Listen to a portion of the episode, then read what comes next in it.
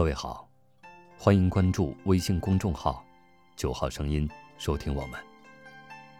感谢来到九号声音的时光路径。今天与您分享：寻找童年时的记忆。回到故乡，一有时间，我总要到故乡的老街上去走一走、看一看，总想寻找一些儿时的记忆。以满足心中的那些念想。我的故乡是洪湖岸边的朱河镇，镇上有一条长长的老街。听老人们讲，这条街上到老人仓，下起六月庵，全长七里欠三分。在我儿时的印象里，这条街十分的繁华，街上长条石铺路，街两旁商铺林立。整天人来人往，十分的热闹。这条老街被十里八乡的人们称为“小武汉”。老街在我记忆中最深的是敲打在石板路上的木脚声。记得在我上小学的时候，每天都要在老街的石板路上走长长的一截路，才能去到胜利小学。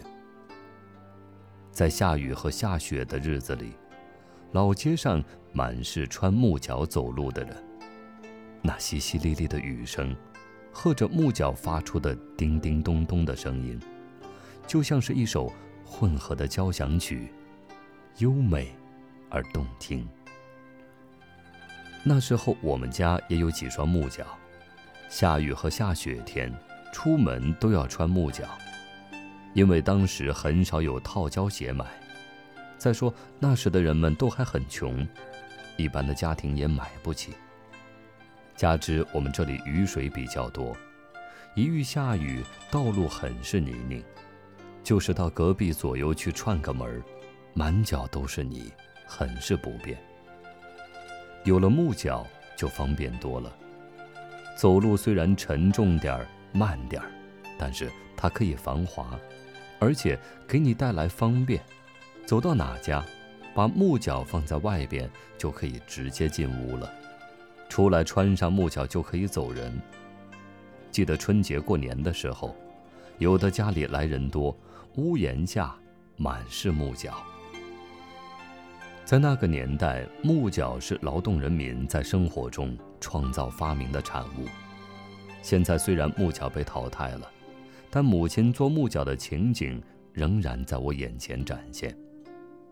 母亲首先找出木板，请木匠师傅按照鞋子的样式锯出木脚的形状，然后到铁匠铺去给木脚板上钉上四个脚钉。回来后再把做好的脚套钉在木脚的边沿上。木脚做好后，还要等到炎热的盛夏。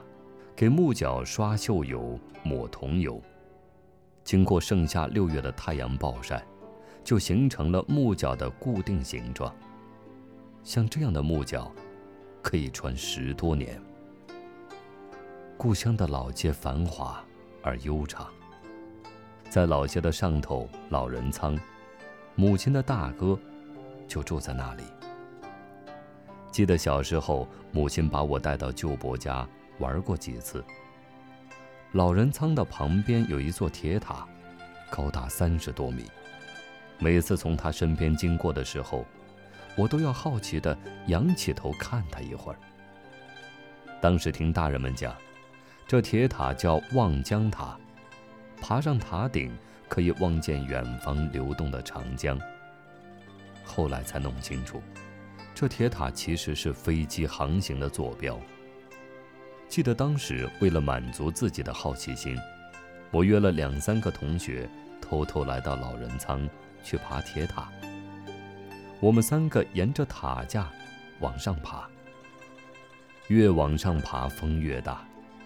我的胆子小，爬到一半我就不敢往上爬了，胆战心惊的往下爬了回来。可那两个同学的胆子大，硬是爬到了塔顶。看到了远方，滚滚流动的长江。他们爬下来后，直笑我是个胆小鬼，爬到一半就不敢往上爬了。他们的耻笑，在我的记忆中留下了深深的印象。老街的石板路上刻满了岁月的沧桑，那石板路中深深的车轮槽，就是最好的见证。记得每到炎热的夏天，我和一些小伙伴都要穿过老街，来到吴家巷的桥闸去游泳。特别是到了傍晚，来这里游泳的人真不少。桥闸的下流方向黑压压的一片。有的站在桥的栏杆上往下跳水，有的甚至爬到闸室的平顶上去跳水，而我们这些小孩儿，就到闸机的平台上去跳水，锻炼游泳的胆量。更有趣的是，每年的七八月间，特别是发大水的年份，吴家巷闸都要开闸放水，那汹涌澎湃的水流响声震耳。咆哮如雷地向朱家河流去，一直流到宽阔的洪湖。每到开闸放水的时候，好多人都拿着搬鱼的网，到桥闸的两边流水里去搬鱼。我们这些小孩们就站在闸机的平台上看他们搬鱼。一会儿，有的人搬了一条大鲤鱼；一会儿，有的人搬了两条草鱼。我们就站在平台上拍手惊呼。那时水里的鱼特别的多，有的人一天搬下来可以网到一百多斤的鱼。如今离开老街很久了，可是我的思绪却总还是想着老街，想着老街的过去和现在，想着老街的人和事。我循着木脚敲击老街青石板发出的叮叮咚咚的声音，找寻他当时的模样，找寻那逝去的，但永远珍藏在我魂灵深处的童真。今天的九号声音，又为你另存了一段时光之旅。晚安。